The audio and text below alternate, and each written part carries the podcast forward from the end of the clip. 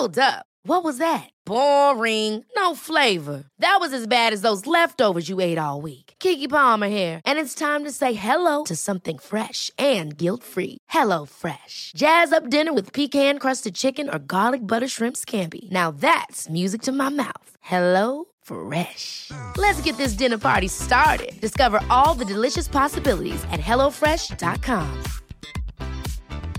Even when we're on a budget, we still deserve nice things. Quince is a place to scoop up stunning high-end goods for 50 to 80% less than similar brands. They have buttery soft cashmere sweaters starting at $50, luxurious Italian leather bags, and so much more. Plus, Quince only works with factories that use safe, ethical, and responsible manufacturing. Get the high-end goods you'll love without the high price tag with Quince.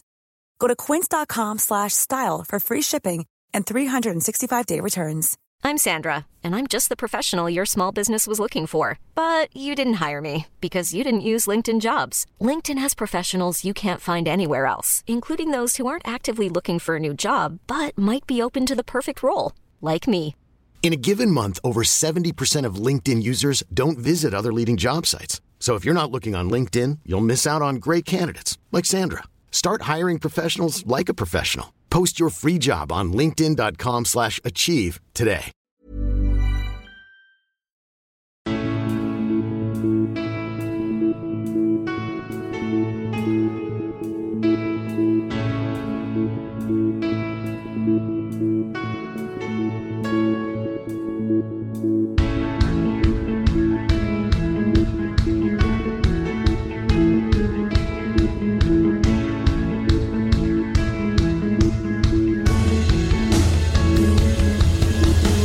Bienvenidos a Alineación Indebida.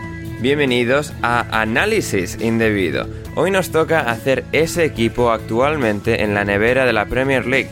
De hecho, de forma oscura y retorcida nos ha venido de cojones que el Tottenham Hotspur no vaya a volver a jugar hasta dentro de una semana como mínimo. Y a mínimos de moral e ilusión fue lo que llegaron en noviembre con Nuno, una contratación que siempre pareció maldita, por eso al genio de la partita del calcio, ese que seguramente no te proporciona mucho el ketchup, Conte es ahora el entrenador.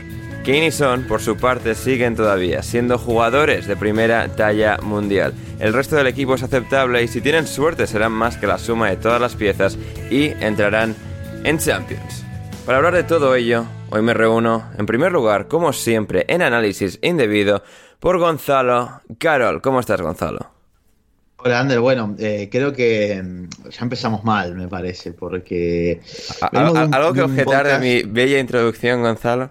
A ver, sí, sí, sí, es que ya me da miedo y bueno, a ver, ya lo tenemos acá, Rodrigo, no se puede escapar, entonces, y de paso estoy spoileando quién nos acompaña el día de hoy, pero ya no se puede escapar, eh, entonces lo podemos decir. Venimos de un podcast de análisis del Arsenal, en el cual venía de 10 partidos sin derrotas, y desde entonces, bueno, fue antes del partido del Liverpool, ya se pueden imaginar lo que ha pasado con el Arsenal. Y ya se ha empezado diciendo que el Tottenham tiene chances y que probablemente de continuar Así de esta es. forma, clasificar a Champions League. Es eh, una hot take bastante, Así es, lo es. Lo es. bastante controvertida que yo no me arriesgaría. Sobre todo, no por el Tottenham, sino Bueno, he dicho que si tienen suerte también una hot take, pero de Sí, tibio, bueno, como bien. cualquiera. Está bien, está bien. Bueno, lo que tienes es que nosotros no estamos dando buena suerte. Bueno, salvo los Wolves, ¿no? Pero eso Sí. es otro caso. Así es, así es. Porque también está acompañándonos hoy, como bien ha mencionado ahí Gonzalo, una de las mentes más brillantes que conocemos en lo que por lo menos a análisis del Tottenham se refiere, es Rodrigo Cumbraos. ¿Cómo estás, Rodrigo? Hola, hola chicos, ¿qué tal? Pues contento de, de poder analizar al Tottenham porque me parece que hay bastante, bastante de lo que hablar, la verdad. Así es, así es, total y absolutamente. El equipo y el club, el Tottenham, que, hoy vamos a analizar, es terriblemente interesante, desde estar en la órbita eterna de casi Champions en los años Redknapp y post-Redknapp, a pelear dos ligas seguidas gracias a Pochettino, a casi ganar una Champions League en Madrid de la manera más improbable, a ser Poche despedido, a ser Mourinho contratado, una especie de crisis existencial, una huida hacia adelante, creer que Mourinho seguía siendo Mourinho, todo el trabajo torcido al final, contaminado lejos de ir hacia ninguna parte, dos superestrellas restantes, sin embargo, todo un resto del equipo perdido en la oscuridad del océano. Mourinho fue despedido y Ryan Mason cerró la temporada pasada. Luego, en verano, ante las peculiaridades ejecutivo-estructurales del club, llegó el italiano Fabio Paratici como nuevo director deportivo. Eso les llevó por un tortuoso camino de 100.000 entrenadores, pasando por Conte, pero terminando en uno Espíritu Santo, antes de corregir, arreglar y acabar finalmente con Conte. Eh, a ver, Rodri, así, así muy en general vamos a ir ahora a los detalles y a muchos de los aspectos de, de Kane, de todo el proceso de contratar un entrenador en verano, de cómo terminaron cambiando meses después de empezar la temporada. ¿Dónde, ¿Cómo describirías el momento de proyecto, el momento en el que está ahora el Tottenham? ¿Dónde está el Tottenham ahora mismo después de todo lo vivido en estos últimos años? Mm, yo diría que está en lo que, en lo que quiso ser el primer Mourinho, es decir, un equipo que tiene mimbres, que tiene jugadores de calidad, igual no la plantilla más compensada que hay en el, en el top 6 digamos, la parte Arsenal, Tottenham y luego West Ham, Leicester. Creo que hay plantillas como la del West Ham que de menos calidad, pero más compensada. Y el Tottenham está ahí. Yo, yo lo decía Gonzalo, a mí me parece un poco hot take decir top 4, pero yo creo que con Conte es a lo que debes aspirar y creo que puede ser un objetivo posible. Conte te obliga a tener un proyecto de relativamente pocos años si nos, si nos fijamos en los últimos equipos que ha entrenado. Em, yo creo que el Tottenham está, siempre lo digo, está a, tres, cuatro fichajes de, de, pelear, pelear por cosas importantes, no solo por, la por clasificarse a Champions. Em, ahora con Conte, claro, Nuno era otra cosa. A mí Nuno no me parecía un entrenador para poner al Tottenham a pelear por el top 4. Me parecía un entrenador transitorio, un entrenador de un par de años. Eh, recuperar lo que se perdió con Mourinho, un entrenador que iba a volver a, al Tottenham, a devolver al Tottenham a los ritmos eh, físicos, digamos, de presión, de robo tras pérdida, más parecidos a Pochettino que a Mourinho, y ya está. Pero con Conte cambia la dimensión entera. Estás, estás arriesgándote mucho. Digamos que es un fichaje de mucho riesgo, pero también muy probablemente mucha recompensa si sale bien. Sí, total y absolutamente. Y claro, el verano pasado fue, fue curioso a nivel institucional para el Tottenham, a nivel deportivo también, después de, pues, de la apuesta de Mourinho y de cómo salió al final terriblemente mal, a pesar de los buenos flashes que hubo en la estancia de, año y medio que, que tuvo. Eh, Gonzalo, pues bueno, llega para Tizi, como ya hemos mencionado en verano. Levi también tenía una forma de operar previamente en la que, bueno, pues él es el máximo eh, decididor del Tottenham, valga la, valga la expresión. Pochettino también tenía mucho poder en, en su época. Al final, pues deciden con la marcha de Mourinho contratar a esta figura de director deportivo. Todo ese proceso de, de entrenadores, de que si Gattuso, que si Fonseca que si Conte, que si Ten Hag, acaban en uno, acaban en uno. Decía Rodri, un entrenador transitorio para dos años. tú quizás eras de los que hubieses eh, predecido que un entrenador transitorio de dos meses, que fue casi lo, que llegó, a estar. a ver, yo, a diferencia de, Rodri, quizás en este, por lo menos en este aspecto, era un poco, un poquito, se puede decir, menos optimista con. Un poquito mucho, Gonzalo, no te tapes ahora. Un eh, porque, bueno, básicamente, sobre todo porque se comentaba que Levi en, verano su intención era, tras eh, la partida de Mourinho, contratar a un entrenador que suponga un cambio de estilo a lo que venía siendo el Tottenham con Mourinho, precisamente.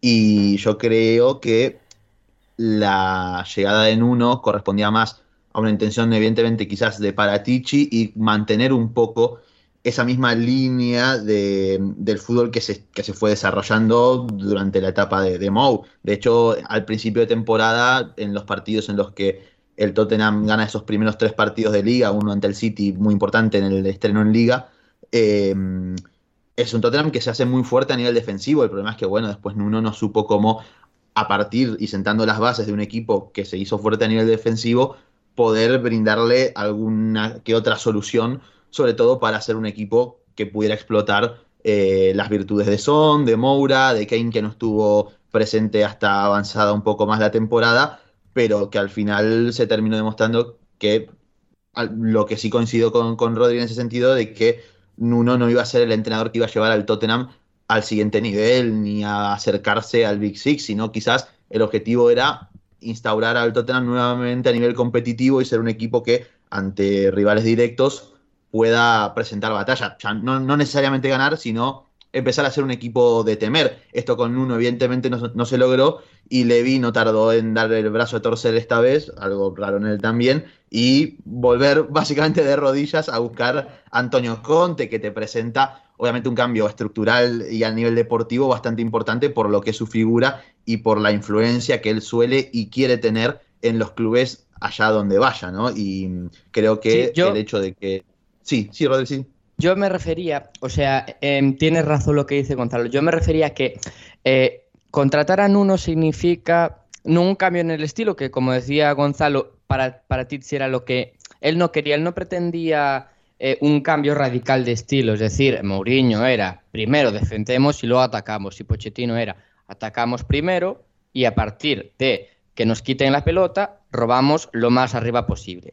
Con uno no vas a tener eso, con uno vas a tener más de Mourinho en el aspecto eh, táctico. pero yo creo que lo que quería recuperar eh, Levi, el aspecto emocional un poco, era sí, eh, el, volver a presionar, el volver a ser de los equipos que, que demandaban más físicamente de sus rivales.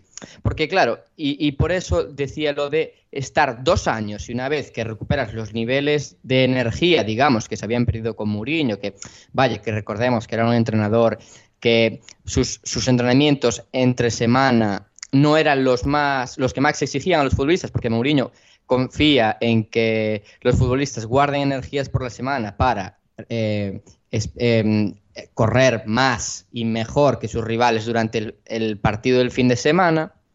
Y eso es lo que no quería Levi. Quería volver al nivel de fitness que había con Pochettino. Y dos años después buscar a un entrenador que tácticamente se pareciese más a Pochettino. Sí, claro, sí, que, hay que, llevar al siguiente nivel, evidentemente, sí, sí. Claro, Ahí Estoy, estoy de acuerdo. Sí, y creo que también lo de Nuno es interesante también porque, claro, fue un poco el, no el segundo plato, fue el decimotercer plato, ¿no? Entre que no queríamos a Gatuso, se revela toda la afición y no eh, contratan a Gatuso, Ten Hag también renueva con el Ajax, cuando se rumoreaba...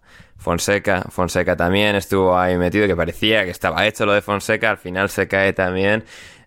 Conte parecía que sí, pero luego pues esto que no seguramente no querrían darle el poder que Conte estaría pidiendo y al final y al final se lo han dado y creo que y creo que ha sido positivo y, además lo hemos visto en este en este inicio de, esta nueva era con, con Conte. Vamos a llegar ahora a los a los partidos y que reflexiones tácticas, qué valoraciones tácticas eh, nos, ha, nos, ha, dejado esta, nos han dejado estas primeras puestas en escena.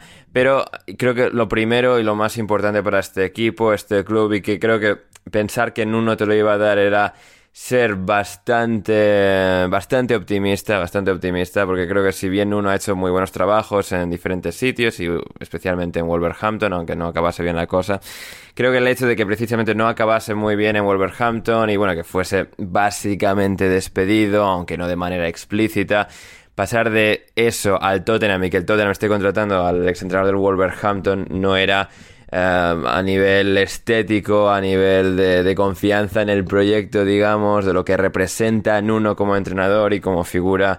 Em, como figura líder de un proyecto, digamos, pues sí que creo que fue una, una decisión errónea y Conte todo lo contrario. Conte ya con su energía tan transversal, tan abrumadora desde el minuto uno en todos los equipos en los que ha estado y en este Tottenham se ha vuelto a demostrar, es lo que necesitaba este equipo. Es una versión muy distinta de, Pochettino, pero con matices muy similares, con matices muy similares en cuanto a lo que viene a ser pues reenergizar a un proyecto, a unos jugadores, a un equipo que lo necesitaba con, con muchísima eh, furia, furia bien llevada, digamos, ¿no? Hace años recuerdo que nuestra amiga Mónica Fernández describió a Conte, bueno, como la furia de Conte llega, llega al Chelsea y al final creo que es lo que fue una de las claves de, su éxito en el Chelsea y creo que aquí lo va a ser, esa forma en la que levanta a todo, a todo un club. Em, sin embargo, eh, bueno, ese, debut, ese debut, eh, un poco en, en, esa misma dinámica, un poco esa dinámica de lo que comento, fue una, un partido alocadísimo contra el Vitesse, donde, bueno, la defensa no existió, pero acabaron ganando porque tienen más calidad que eh, el equipo neerlandés. Luego en Conference League han tenido dificultades, pero poco a poco, en lo que es al menos en la Premier League, han podido encontrar mejores resultados, mejores automatismos, mejor configuración en general de, del equipo. Y llegamos a este punto donde, bueno, el Tottenham ahora va a tomarse un descanso por los eh, múltiples contagios de coronavirus que ha habido en los últimos días en el equipo, pero eh, Rodri en cuanto a, lo que es el, e, tácticamente el equipo, el, ir directamente a los tres centrales, que Conte estaba bastante claro que iba a recurrir, con Reguilón de carrilero, que muchos pensábamos que, bueno, que eso será algo que, encaje muy bien. En este caso, dos mediocentros, a diferencia de los tres que utilizaba en, en Milán los tres arriba, Son, Moura. Eh, no sé, ¿por dónde te gustaría empezar a lo que estamos viendo de diferencia entre Nuno y Conte y lo que, bueno, más te está llamando la atención con el técnico italiano?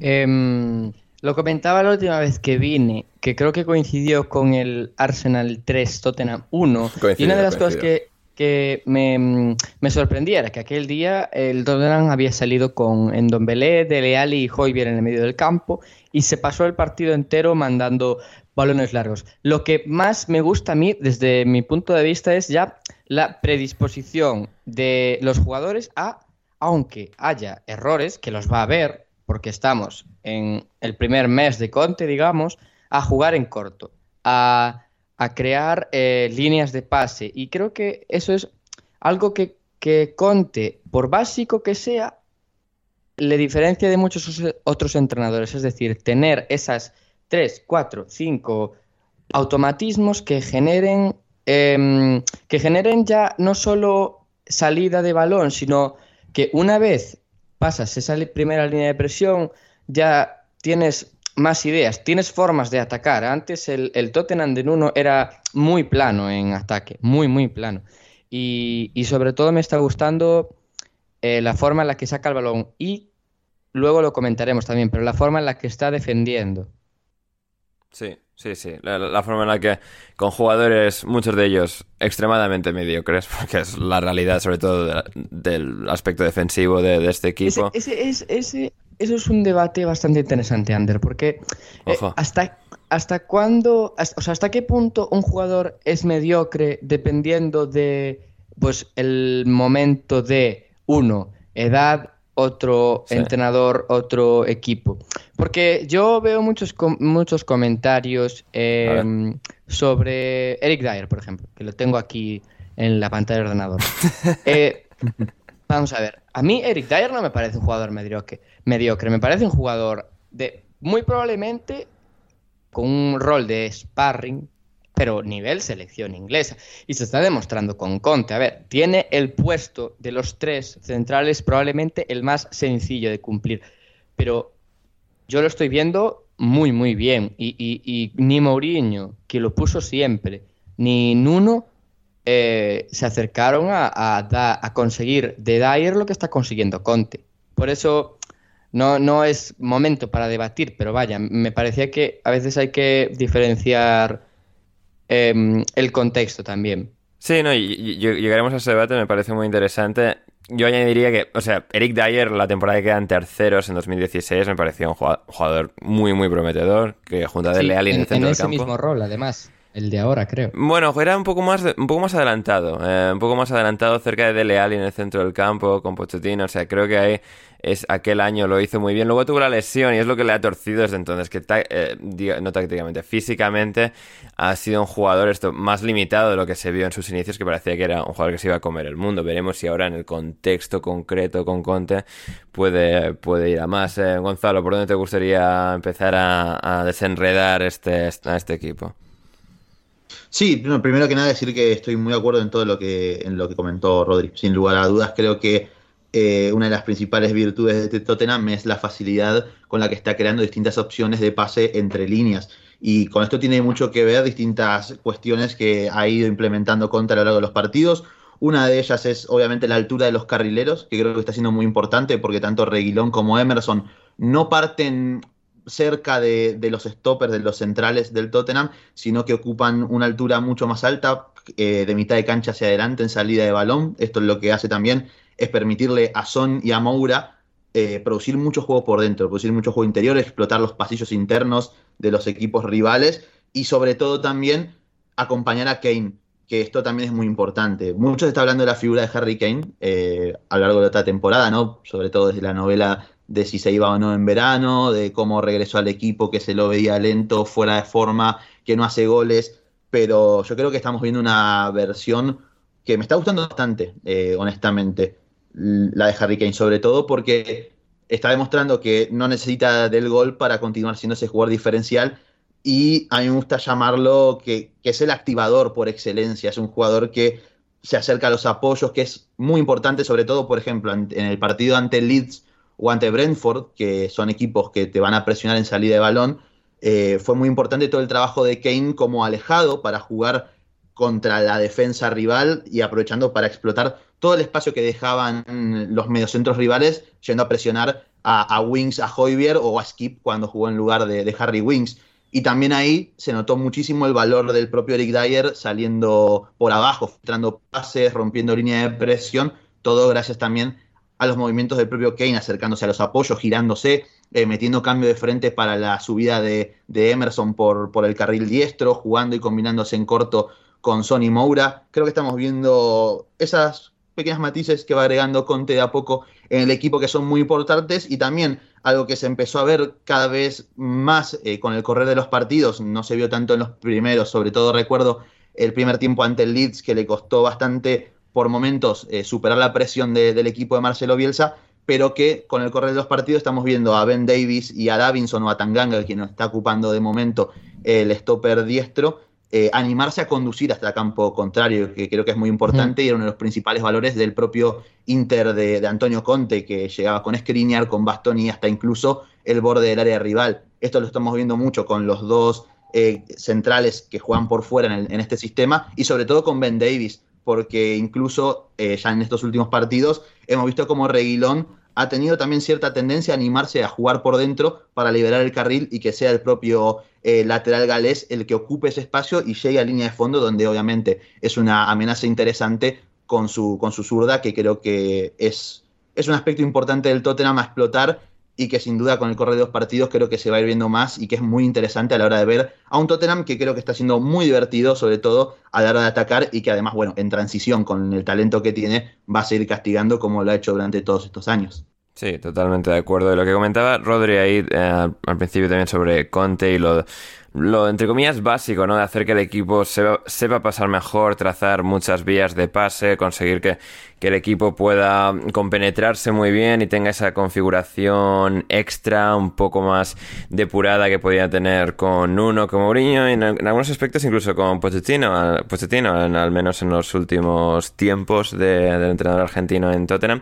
Eh, y claro, es, es, interesante lo que comentaba Gonzalo ahí, ¿no? Las incorporaciones de, los centrales exteriores, de cómo luego eh, juegan con ellos también los, carrileros y en muchos aspectos también que el Tottenham consigue pues, encontrar Em, estas situaciones, digamos, de desbordar a, sus rivales, de abrumar, de acumular muchos jugadores en ataque, de ser un equipo que esto quizás le falta algo de calidad individual diferencial, pero que a través del dibujo y del sistema y de la compenetración general del equipo pueden encontrar grandes resultados. Y el tema del centro del campo, de los dos eh, mediocentros, me resulta muy interesante, Rodri, porque, eh, pues esto, tienen matices más parecidos, digamos, a lo que era el Chelsea que el Inter en cuanto al dibujo, porque el Chelsea era un delantero, digamos, dos mediapuntas luego dos mediocentros, el Inter ha sido más de tres mediocentros, un mediocentro, dos interiores, dos delanteros arriba.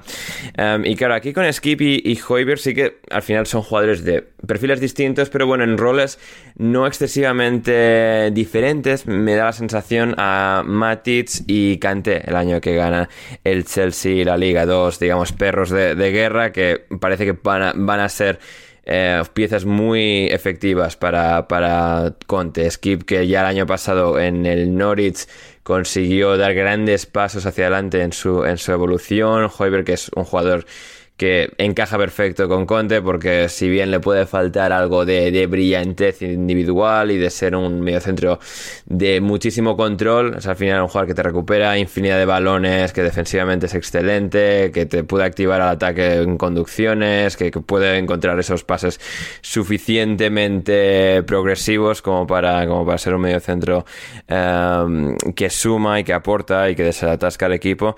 Eh, no sé, lo que es en la figura estos dos y de cómo juegan un poco con el resto de los jugadores, ¿qué, qué, te parece? Sí, eh, yo con respecto a lo que decía, bueno, primero de, todo decir que yo creo que de los 11, el 11 tipo de Conte por ahora, que está haciendo con Ben Davis, quitando el central diestro, que en ausencia de Romero, pues se lo han repartido entre Tanganga y Davidson, creo que Ben Davis es el jugador que no por poco esperado está dando mejor rendimiento. O sea, uno se puede imaginar que con Conte em, y sin central zurdo natural, porque Ben Davis eh, no es un central por naturaleza, aunque juegue en Gales de central zurdo, en línea de tres, podía ser el, perfil más idóneo y que más podía mejorar con Conte, y de hecho lo está haciendo. Un poco la filicueta eh, en Chelsea, si es un jugador de esa talla. Es que, sí, es que Conte el otro día hacía esa comparación. Hacía esa comparación. Son eh, por naturaleza laterales que, tienen buena lectura, buena defensa del área, con mayor o menor nivel, porque yo creo que Azpilicueta eh, está, es un defensa de élite, no lo es Ben Davis obviamente, pero puede cumplir ese rol y, y cuando se fiche a un central zurdo de, de nivel élite o potencial élite, Ben Davis queda un suplente fantástico, suplente como central y suplente como lateral. Y sobre lo que me preguntaba Sander en el, en el medio del campo, me está gustando mucho, me está gustando mucho esa pareja, pero sobre todo en los dos últimos partidos, porque ya no solo Hoybier es, que es el que se descuelga sin balón, sino que ahora Skip también está haciendo Em, conduce, rompe líneas en conducción. Hay una jugada al principio del partido contra el Norwich muy buena en, el que, en la que Skip conduce, conduce, conduce y no se le van abriendo líneas de pase y arrastra a tantos jugadores que al final se queda solo en la frontal. Luego remata mal porque obviamente no está acostumbrado a llegar a esas situaciones, pero en la cantera Skip era un más un 8 que un 6 y yo creo que Conte, para paliar la falta de creatividad que deja en el banquillo con Lo Celso, Ndombele y Ali, obliga o le propone a Skip que sea él el que mediante pases o mediante conducciones em, cree un poco. Yo creo que yo creo que también hilando con lo que decías de que en el Inter era más 5-3-2 y en el Chelsea era 5 2-2-1 más o menos, eh, yo creo que Conte va a tener que acabar prescindiendo de, supongo que será Lucas, obviamente, para meter a Lo Celso o a Endombele o a Dele Alli o, o a un jugador eh, de imaginación que se fiche, porque yo creo que al final, si sigue esta evolución, al Tottenham le van a acabar exigiendo que se pase más tiempo en campo rival que en campo propio y Skip Hoybier lo que te dan eh, en ida y vuelta no, no es que te lo quiten jugando solo en campo rival, pero te restan bastante. Y Lucas y Son no son jugadores para, para inventar en tres cuartos. No sé si me estoy explicando. Sí, sí, sí, sí, sí. No, totalmente. Y además eso me lleva a mi siguiente punto, siguiente pregunta para Gonzalo en este caso.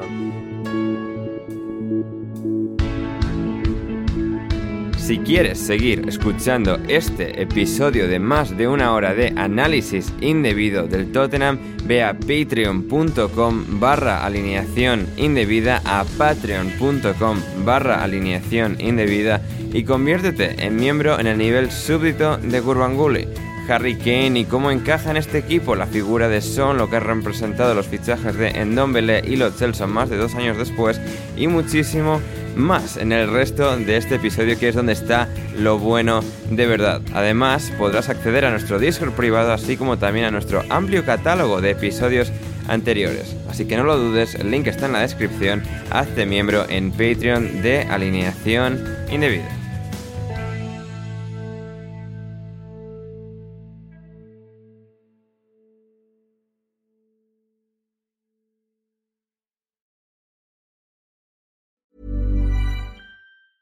Hey, it's Danny Pellegrino from Everything Iconic. Ready to upgrade your style game without blowing your budget? Check out Quince. They've got all the good stuff shirts and polos, activewear, and fine leather goods, all at 50 to 80% less than other high end brands. And the best part? They're all about safe, ethical, and responsible manufacturing. Get that luxury vibe without the luxury price tag. Hit up quince.com slash upgrade for free shipping and 365 day returns on your next order. That's quince.com slash upgrade. Ever catch yourself eating the same flavorless dinner three days in a row? Dreaming of something better? Well, hello fresh is your guilt free dream come true, baby. It's me, Kiki Palmer. Let's wake up those taste buds with hot, juicy pecan crusted chicken or garlic butter shrimp scampi. Mm. Hello Fresh. Stop dreaming of all the delicious possibilities and dig in at HelloFresh.com. Let's get this dinner party started.